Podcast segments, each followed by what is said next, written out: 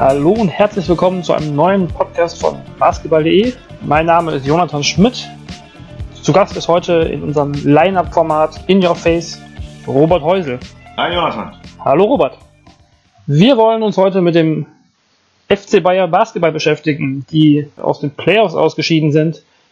Und unsere These für den, für den Tag lautet erstmal, braucht der FC Bayern München einen Neuanfang? Wir würden direkt mal reinstarten und unser Bayern-Experte Robert, ähm, wie war die Saison vom FC Bayern so? Tja, das ist natürlich jetzt so kurz nach Saisonende, nach dem bitteren Saisonende ähm, schwer zu beurteilen. Ich glaube, man muss äh, ein bisschen Abstand nehmen und die Saison als Ganzes betrachten. Also man hat ja vor dieser Spielzeit eigentlich einen Neustart gewagt mit neuem Trainer, viele neue Spieler und rein ergebnistechnisch, wenn man sich nur mal die gewonnenen Spiele ansieht, ähm, war es eigentlich eine sehr, sehr gute Saison. Was am Schluss dabei rausgekommen ist an Titeln, wurden natürlich im Endeffekt alle Ziele verfehlt. Das haben die Verantwortlichen ja auch eigentlich eingestanden und auch die Spieler. Also man wollte Meisterschaft, Pokal, sicherlich was holen und äh, hat man sich auch im Eurocup gute Chancen ausgerechnet. Ähm, trotzdem, ich finde, die Saison kommt jetzt ein bisschen schlecht weg, wenn man jetzt wirklich sich nicht blenden lässt von dem 3-0 gegen Bamberg. Wenn, wenn man einen Blick auf die Tabelle wirft in der Hauptrunde. Bayern hat gespielt eine Hauptrunde mit vier Niederlagen. Das ist die beste Hauptrunde seit Wiederaufstieg. Selbst 2014, als Bayern Meister wurde, holte man sich zwar den ersten Platz in der Hauptrunde, hat aber fünf Spiele abgegeben. Von daher war das in der, in der Liga, finde ich, durchaus okay. Hätte man die Niederlage in Bonn, die durchaus ärgerlich war, vermeiden können, wäre man vielleicht auch vor Bamberg in die Playoffs gegangen mit Heimrecht in der Serie, hätte es vielleicht anders ausgesehen, wer weiß. Aber jetzt hätte wenn und aber ist natürlich klar, kalter Kaffee. Ähm, am Ende steht ein Sweep gegen Bamberg, der schmerzt mit Sicherheit. Ich glaube trotzdem, dass die Saison nicht so schlecht war. Also man hat einige Entwicklungen gesehen, wie gesagt, in der Liga eigentlich ganz, ganz gut performt, auch im Eurocup. Man ist zwar auch hier sehr, sehr, sehr unglücklich gegen Malaga rausgeflogen. Wenn man sich aber davor wieder die Vorrunde anschaut und das Top 16, Vorrunde sechs Siege, zwei Niederlagen, Top 16, sechs Siege bei keiner Niederlage. Da hat man unter anderem in Moskau gegen Kimki mit 22 Punkten gewonnen. Ähm, ja, also man sieht, ergebnistechnisch kann man eigentlich nicht so viel bekritteln. Es waren die wichtigen Spiele, die am Schluss leider mal wieder verloren wurden und somit auch dazu geführt haben, dass es keinen Titel am Schluss zu befeiern gab. Wenn man jetzt aber, das schon war, ich glaube, das letzte Mal, dass ähm, außer in diesem und im letzten Jahr war 2011, 2012 das letzte Mal, dass Bamberg mit vier Siegen Hauptrunden Erster geworden ist. All die, äh, vier Niederlagen natürlich. In den Jahren danach bis zur letzten Saison, ähm, wobei Bamberg ja auch dominiert hat, waren es immer fünf oder mehr Niederlagen, die sich der Hauptrundensieger erlaubt hat.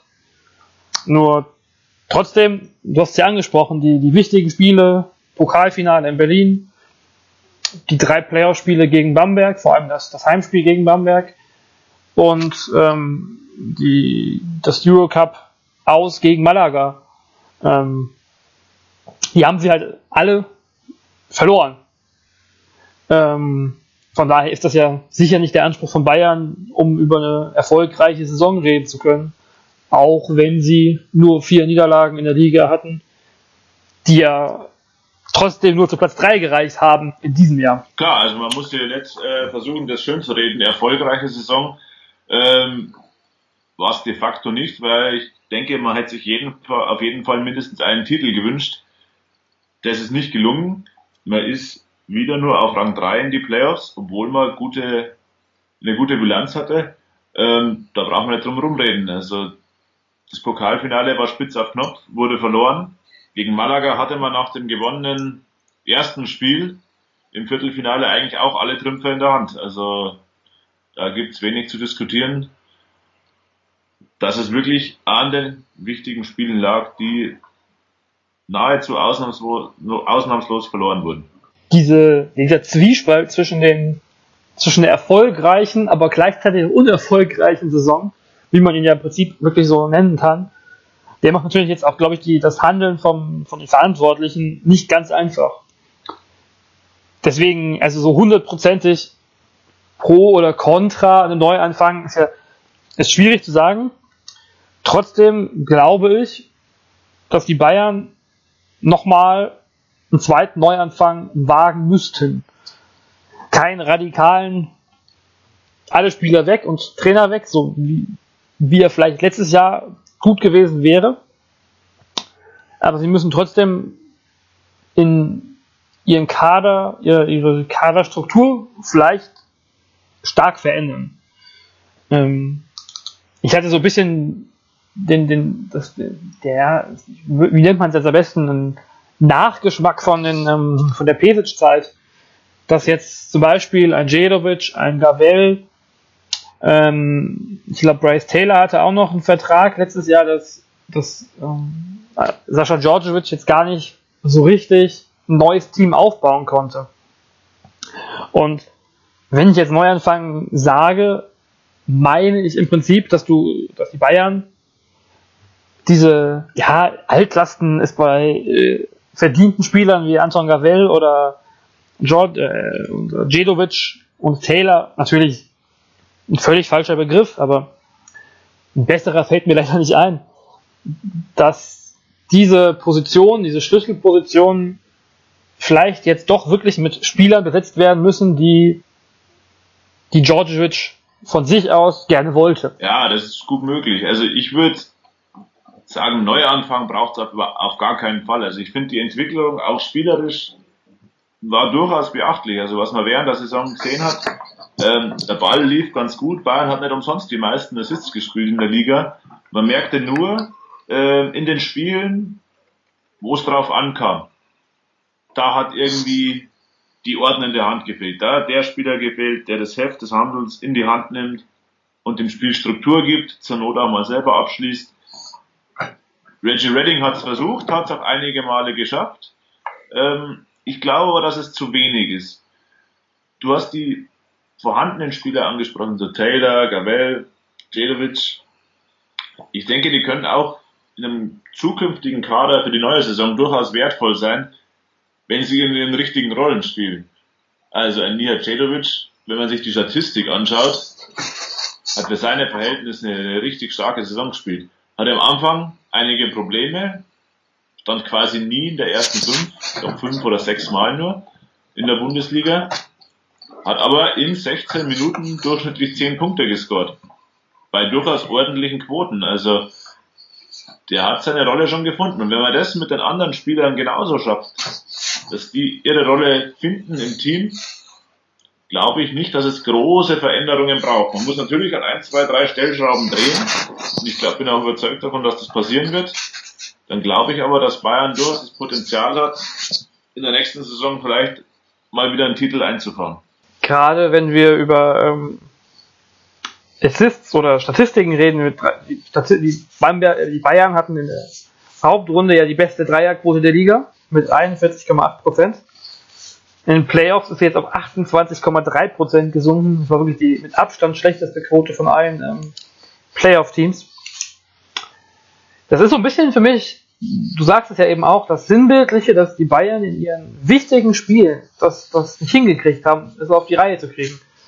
Sie haben, Jedovic hat knapp 10 Punkte gemacht, ähm, das halbe Team hat 9,9 Punkte gehabt äh, im Schnitt es ist ein großes Kollektiv da, keine Frage. Nur es fehlen halt so nicht nur ein Point Guard, der vorausgeht, sondern für meine, meines Erachtens fehlt auch auf den anderen Positionen noch jemand, der wirklich das Zeug in die äh, Zügel in die Hand nimmt und vorangeht. Dass die und da reicht es dann wahrscheinlich, ich kann mir nicht vorstellen, dass es reicht, jetzt einfach in das Team. Äh, man nimmt Joyce weg, man nimmt Johnson weg und packt dafür einen starken Point Guard hin. Das reicht nach meinem, nach meiner Prognose eher nicht aus, weil du immer noch sehr viele hast, die sich nur über ihre Rolle definieren und wenn du dann nur einen Anführer hast, reicht das im Normalfall ja nicht. Gerade wenn der mal eine Schwächephase hat oder ähm, verletzt ist. Ja, das ist ein schwieriges Thema. Also du hast recht, wenn man sich die Statistiken anschaut, die Punkte sind ja wirklich extrem verteilt. Also Bayern ist das Team mit dem Topscorer, der die wenigsten Punkte hat. Ähm, mich hat immer so den Eindruck, wenn man die Spiele ansieht, dass das Team sehr viel mit Fluss spielt. Wenn es läuft, dann läuft es bei nahezu allen Spielern. Dann läuft der Ball, dann treffen die meisten Spieler ihre Würfe von außen. Das sieht man auch an den Quoten, die bei vielen Spielern wirklich ganz gut sind, auch von außen. Sobald es aber nicht läuft, wie zum Beispiel, wenn die Defense von Bamberg anzieht, da gebe ich dir vollkommen recht. Da fehlt der Spieler, der sagt, Zügel in die Hand, jetzt machen wir das so. Ähm, ich weiß nicht, ob es zwingend ein Point Guard sein muss. Ich glaube, die Point Guard Diskussion kommt halt auch vor allem auf, weil man gegen Bamberg halt enorme Unter Unterschiede gesehen hat auf der Aufbauposition. Also da hast du wirklich mit Cousin, der ja eine überragende Serie gespielt hat, Zisis mit seiner Erfahrung, Strelnix, der immer für die Dreier gut ist und dann auch noch Maudolo dahinter. Vier Mann, denen Bayern so als klassische Guards eigentlich nur Joyce und Gavel entgegensetzen konnte. Und hier glaube ich, kann man von der Kaderstruktur her schon, schon eingreifen, weil sowohl Redding als auch Taylor, Johnson jetzt mal außen vor gelassen, sind ja schon Guards, die aber eher Richtung Flügelposition tendieren, Richtung Small Forward. Ähm, da könnte ich mir vorstellen, dass man vielleicht noch einen kleineren Guard dazu holt, der wirklich auch starker Ballhändler ist und zusätzlich zu einem neuen Point Guard das ist, glaube ich, steht außer Frage, dass da was passieren muss und auch passieren wird. Gerade in der, in der heutigen Zeit, wo ja auch wirklich die, die, der Small Ball geprägt ist, der Skill Ball, den, ähm, den man immer wieder vermehrt sieht, gerade bei Bamberg mit die drei Guard Line-Up, war es natürlich klar, mit, mit den, den etwas unbeweglicheren äh, Flügel Guards, um es mal so ein bisschen salopp zu bezeichnen, äh, natürlich schwer dagegen zu halten. Und die Entwicklung hat man vielleicht im letzten Sommer halt auch schon wirklich verpasst, dass man sagt, dass diese, dass man sich da noch einen kleineren, agileren, gerade wenn man Mao Dolo oder Fabian Corseur im zweiten Spiel äh, gesehen hat, da war ja wirklich, die waren ja dominant mit ihrer Schnelligkeit. Eben, Aber ja auch da, also im Prinzip stimme ich dir da so ein bisschen sogar zu eigentlich, ähm, sind Spieler wie Bryce Taylor oder Reggie Redding ja wirklich Spitzenspieler. Nur sie, ja, und auch Jedovic Saison, ja, das ist echt, also nachdem man die ersten 10, 15 Spiele, da war es ja wirklich, gefühlt war er da schon weg aus München, so für den Betrachter von weiter weg, weil er ja überhaupt nicht viel gespielt hat. Und dann plötzlich hat er wirklich aufgedreht, also ist schon, es ist, ist wieder dieser Zwiespalt, ne? Das sind alles, alles gute Spieler, wo man sagt, ja, der, der passt auch zum FC Bayern von seiner, von seiner Qualität. Aber irgendwie wird er ja, wie du schon gesagt hast, das ist nicht nur der Point Guard, der, der da gefehlt hat. Wie es mir auch so ein bisschen im Kader fehlt, ist eigentlich so ein wirklich starker Schütze.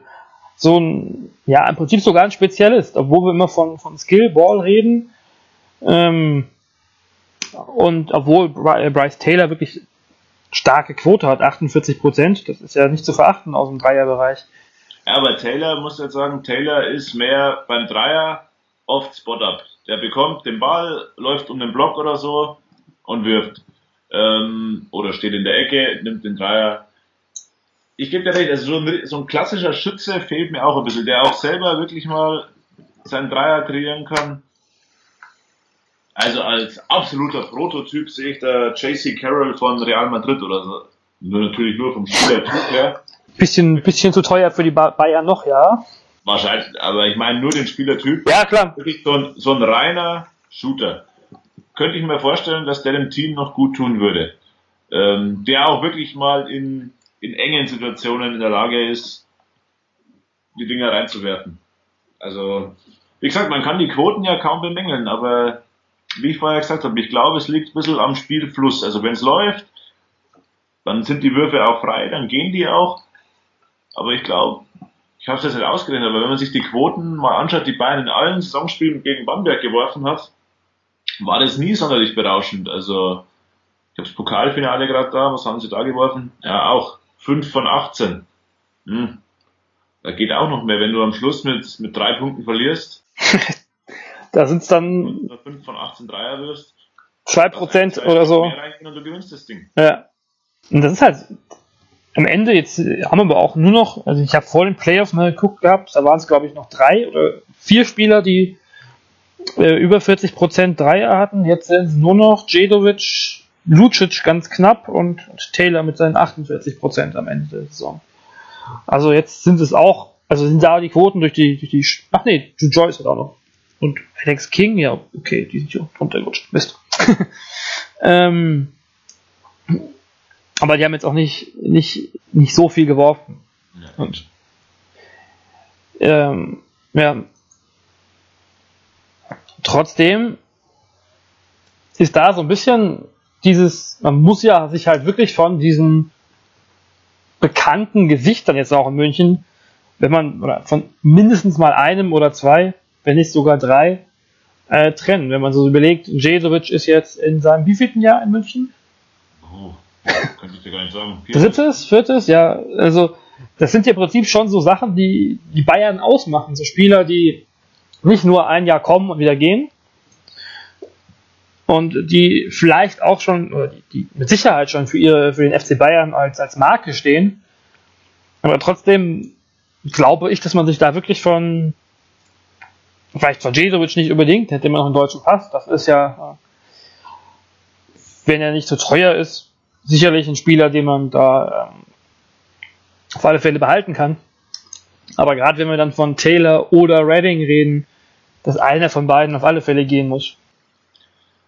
Das kann ich mir gut vorstellen. Also ich kann mir eigentlich nicht vorstellen, dass Taylor geht. Also Taylor ist irgendwie für mich der Inbegriff des Bayern-Spielers. Ähm, auch wie du schon angesprochen hast, von der ganzen Öffentlichkeitswirksamkeit. Wenn Bayern irgendwas macht in der Stadt oder so, ist es eigentlich immer Taylor oder Kleber. Also die beiden sind wirklich die Identifikationsfiguren. Ich glaube kaum, dass man eine der beiden abgeben wird. Also das kann ich mir nicht vorstellen. Bei Redding ist es eine Frage. Keine Ahnung. Also er hat ja, glaube ich, mal gesagt in einem Interview, ähm, er hätte gern drei Jahre unterschrieben hier. Also ich, ich mag Redding, er ist ein super Spieler. Ähm, aber da, glaube ich, hängt es wirklich an den Planungen. Was stellt sich das Management vor? Wie teilt man die Positionen auf? Wie richtet man den Kader strukturell aus? Das ist da wahrscheinlich jetzt noch ein bisschen zu früh, das zu beurteilen. Aber Klar, Vertrag läuft aus bei beiden. Wird mal sehen, was da passiert. Wie sieht denn aktuell die Kader-Zukunft von München überhaupt aus? Wer hat noch Vertrag aktuell? Kannst du das nochmal kurz umreißen? Ja, mal drüber schauen. Also Vertrag hat Cedovic, Lucic. Bei Maxi Kleber gibt es ja diese ominöse Option auf ein Jahr, wo kein Mensch weiß, ob die beim Spieler liegt oder beim Verein oder beidseitig oder welche Ausstiegsklauseln da greifen. Ähm, zuletzt klang es bei ihm persönlich aber auch so, dass er sich gut vorstellen kann, dass er noch bleibt. Bartel hat Vertrag. Gavel hat Vertrag. Und dann, glaube ich, war es das dann schon. Also fünf, sechs Spieler stehen unter Vertrag. Die ganzen Jungspunde natürlich mal außen vor gelassen. Ähm, also es steht ein gutes Gerüst.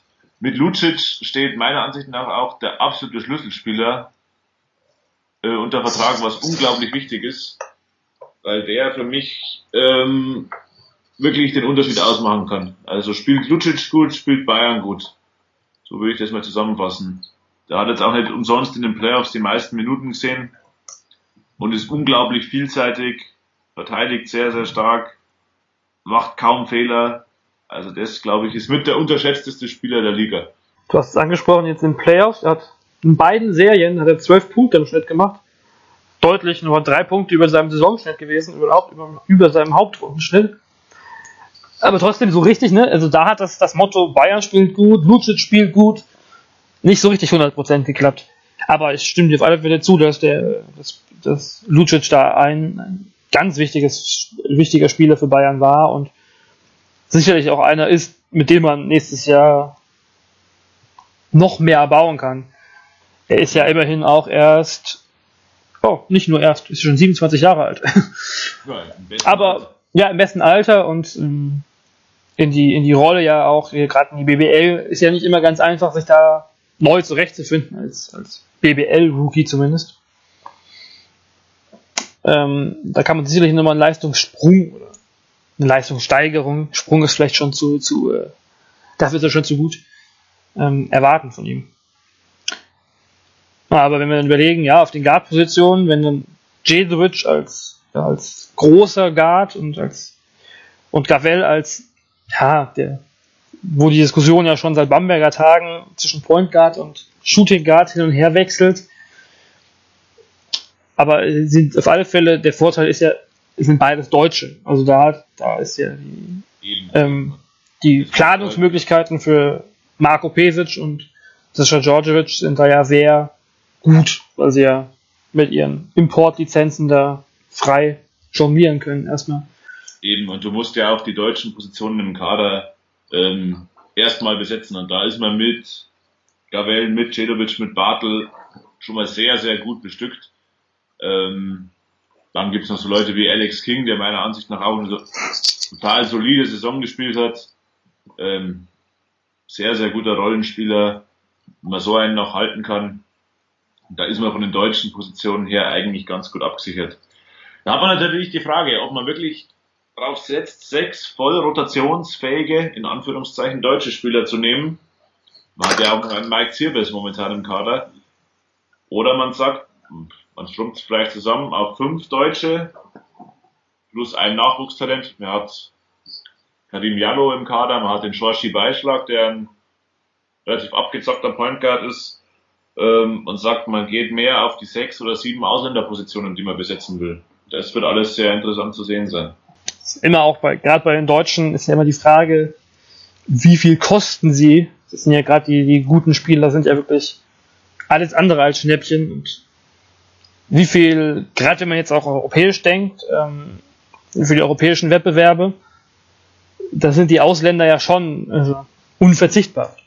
Ja, man sagt, wir spielen München im Prinzip, wenn man so nach, nach, nach Bamberg rüber guckt, die haben ja auch nicht die riesen deutschen Stars. Da ist Daniel Theiss, aber dahinter kommen dann Maudolo, der Rookie ist. Da sind Patrick Heckmann, der dieses Jahr eine eher schwache Saison spielt, wie er selbst sogar sagt. Ähm, Elias Harris war lange verletzt. Ich glaube, das war auch noch ein wichtiger Schlüssel übrigens, dass die, ähm, dass Bamberg ihn zurückgekriegt hat in der, in der Halbfinalserie.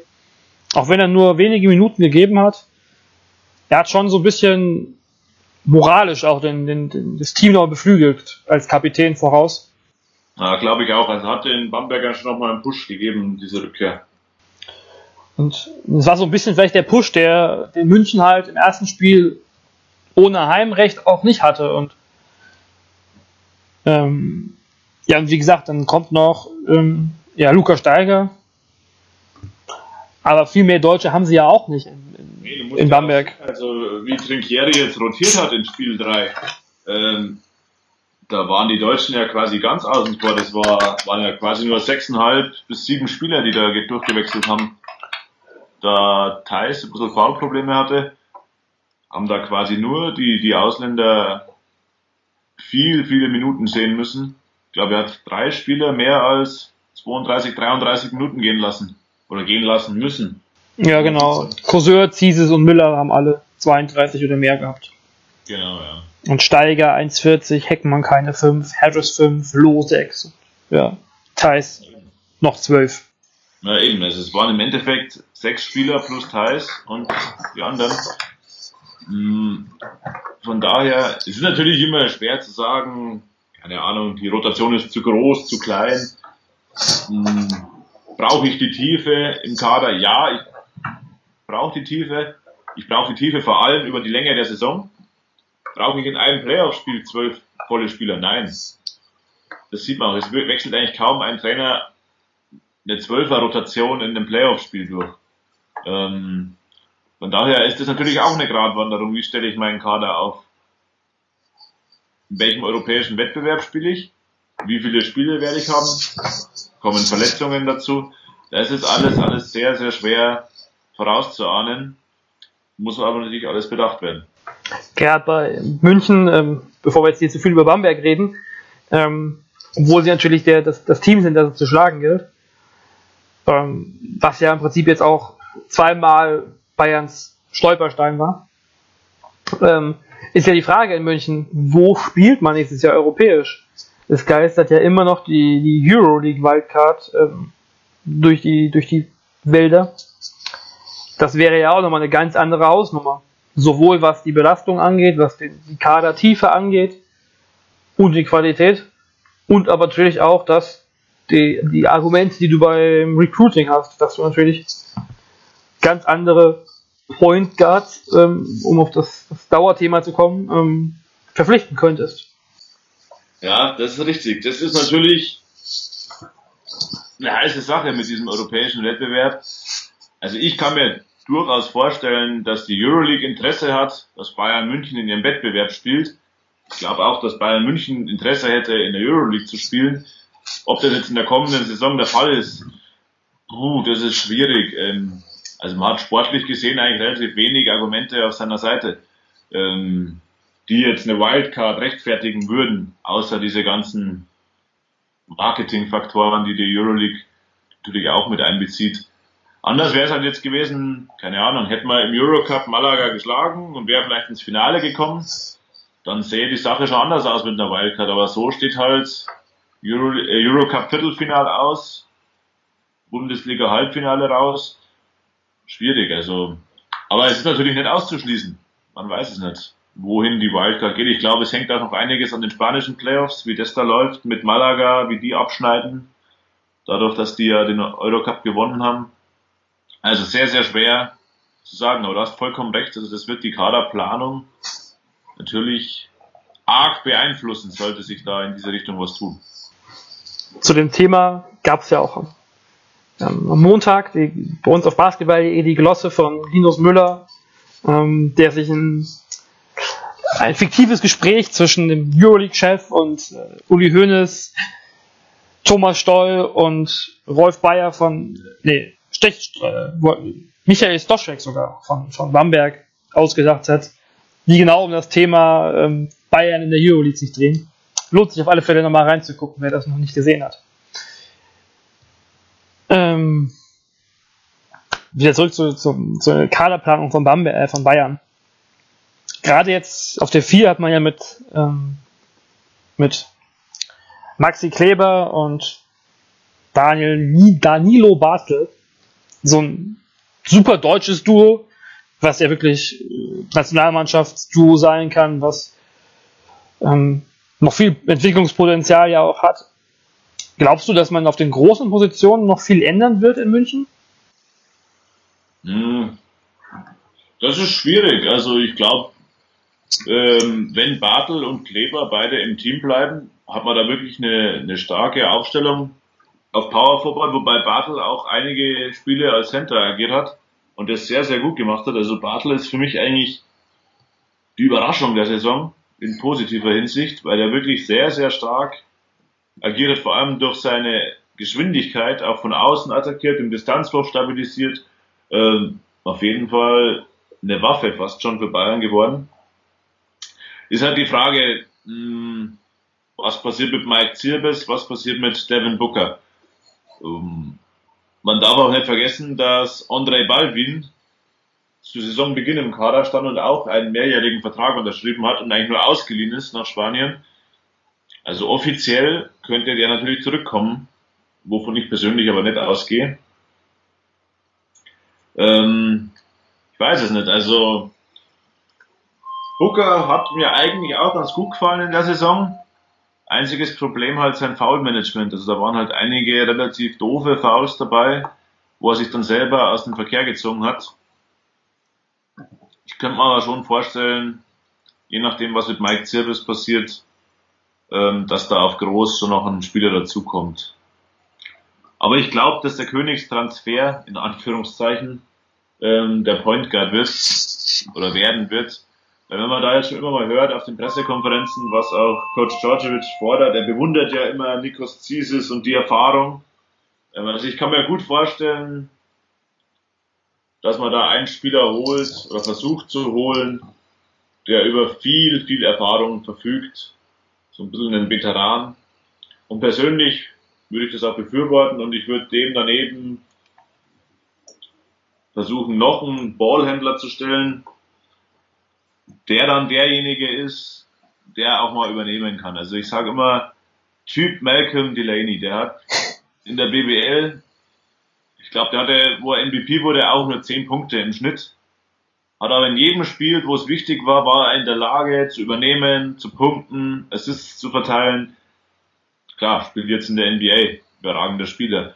Aber so auf den Typus Spieler könnte ich mir vorstellen, dass man noch mal ein Auge wirft. Ist natürlich die Frage, wo man den herbekommt.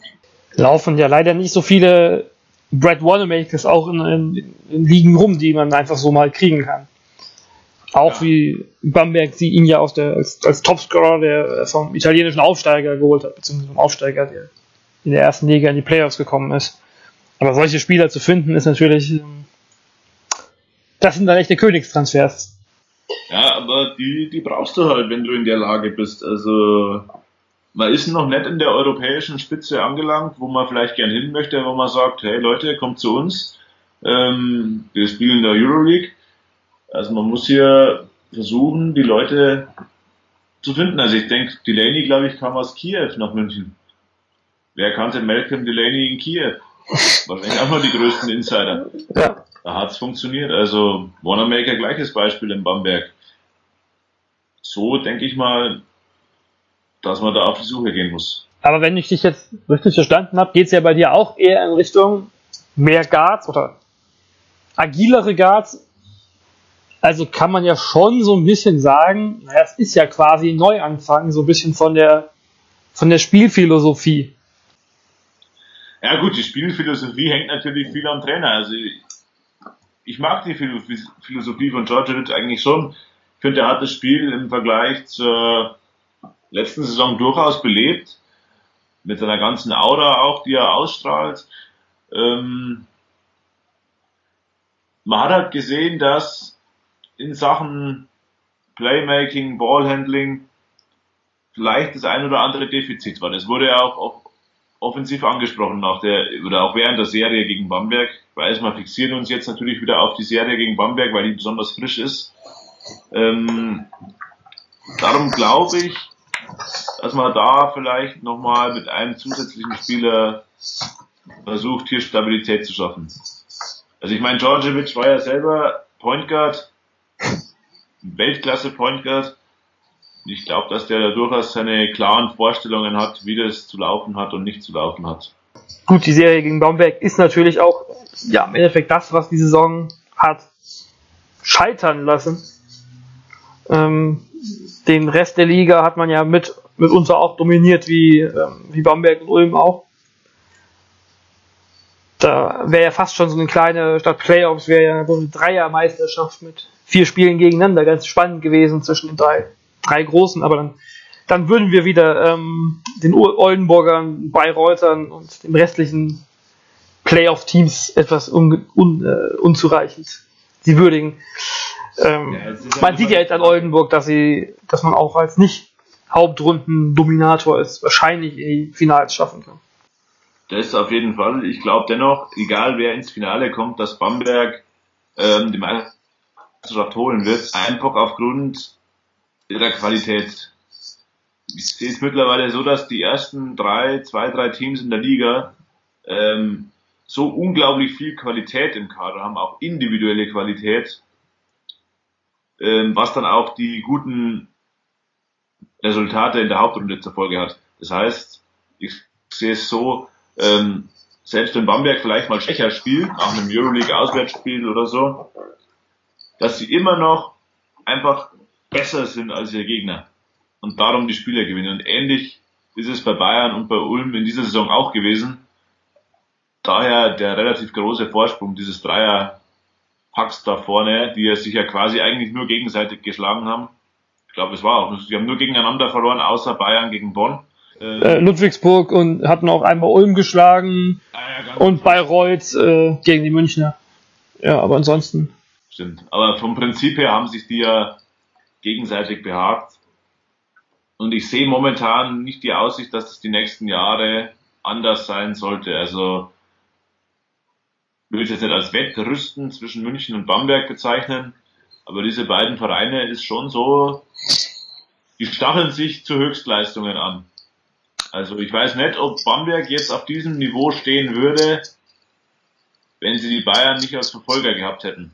Das kann man durchaus so nachvollziehen, ja. Das, äh, das ist ja sicherlich auch ein einerseits sportlich, andererseits natürlich immer finanzielles Wettrüsten, ja. was sich ja dann im sportlichen Bereich niederschlägt. Das eine führt zum anderen zwangsläufig. Also sind wir da beim alten Spruch, Geld wirft Körbe oder keine Körbe. Ähm, da bin ich der Meinung, bis zu einem gewissen Grad stimmt dieser Spruch schon. Natürlich können oft auch vermeintlich schwächere Teams dann natürlich die Favoriten schlagen, aber über den längeren Zeitraum hinweg glaube ich schon, dass diese finanziellen Unterschiede, die da herrschen, auch ausschlaggebend sind für eine sportliche Differenz zwischen den Mannschaften. Vielleicht so zum, zum Abschluss nochmal in eine bisschen andere Richtung. Wie ist denn das, so die, die Geduld im Münchner Umfeld, wenn man, was man da so mitkriegt, ähm, jetzt schon wieder zweites Mal gesweept von Bamberg, ähm, hat das negative Folgen? Das hat, glaube ich, Michael Körner im der zweite ähm, Halbfinale kommentiert hat, der meint, naja, jetzt geht hier ein Erdbeben los, oder sinngemäß. Ähm, mhm. Das würde ich so fast nicht sagen. Also von der öffentlichen Wahrnehmung her ist es in München, ja, man nimmt es wahr, auch in den Zeitungen. Ich glaube, von einem Erdbeben sind wir da weit, weit entfernt. Ähm, dazu ist der Stellenwert des Basketballs einfach noch nicht so hoch. Es ist ja immer noch ein relativ junges Pflänzchen, ein zartes Pflänzchen, das da gedeiht. Es wird immer besser angenommen. Ähm, was natürlich auch interessant wird, ist die, die Position des Managers, Geschäftsführers. Also Marco Pesic hat Vertrag bis Ende Juni 2017 offiziell. Man hat noch nichts dazu gehört. Keine Ahnung, ob man ihm irgendwas anlastet in Sachen Kaderplanung, sportlicher Erfolg oder Misserfolg. Dazu glaube ich sind wir alle zu weit weg, wie diese Situation beurteilt wird. Aber so, also jetzt gerade, wo gestern das Gerücht aufkam, ähm, Bayesi könnte sich aus, ba aus Bamberg entfernen, dass Bayern Bayesi statt Pesic schuld. Wow. Wäre jetzt wahrscheinlich sehr weit aus dem Fenster gelehnt, oder? Ich habe die Meldung auch gelesen, aber den Gedanken habe ich nicht gefasst. Also keine Ahnung. Dazu kann und will ich, glaube ich, auch keine Prognose abgeben. Also da, glaube ich, Bayern hat ja auch ihren Scout, diesen Toni Moeda, den, den Spanier, ähm, wo man, der ist natürlich, ich glaube, der arbeitet sehr viel im Hintergrund, also in, den, in der Halle bei den Spieltagen sieht man ihn sehr, sehr selten bis gar nicht. Ähm, keine Ahnung, wie dessen Einfluss sich ändern wird oder mehr zum Tragen kommen wird. Das wird auf jeden Fall eine spannende Offseason. Das kann man sicher laut sagen. Werden wir auch sehen, inwieweit es wirklich ein, ein Neuanfang wird oder ob es nur so ein ja, kleines Stühlerücken von, von ja, Positionsverschiebungen gibt im, im Kader. Du wirst ja sicherlich auch äh, die Offseason begleiten und uns äh, da weiter einige Insights geben, die wir vielleicht sonst so nicht hätten, oder? Ja, natürlich. Wir werden da am Ball bleiben und werden sehen. Bin selber total gespannt. Also, wie gesagt, interessante Offseason. Das wäre das. einzuschätzen, aber wirklich interessant. Ja, das auf, das auf alle Fälle. Und dann werden wir spätestens äh, zur neuen Saison sehen, was, äh, ob der Angriff auf Bamberg diesmal gelingt. Wird spannend. Dann sage ich erstmal Danke für heute. Nathan, ich bedanke mich, war mir eine Freude. Genieß die Münchner Offseason. Und wir hören uns beim nächsten Mal. Genau. Auch an alle Zuhörer. Ciao, bis zum nächsten Mal. Tschüss.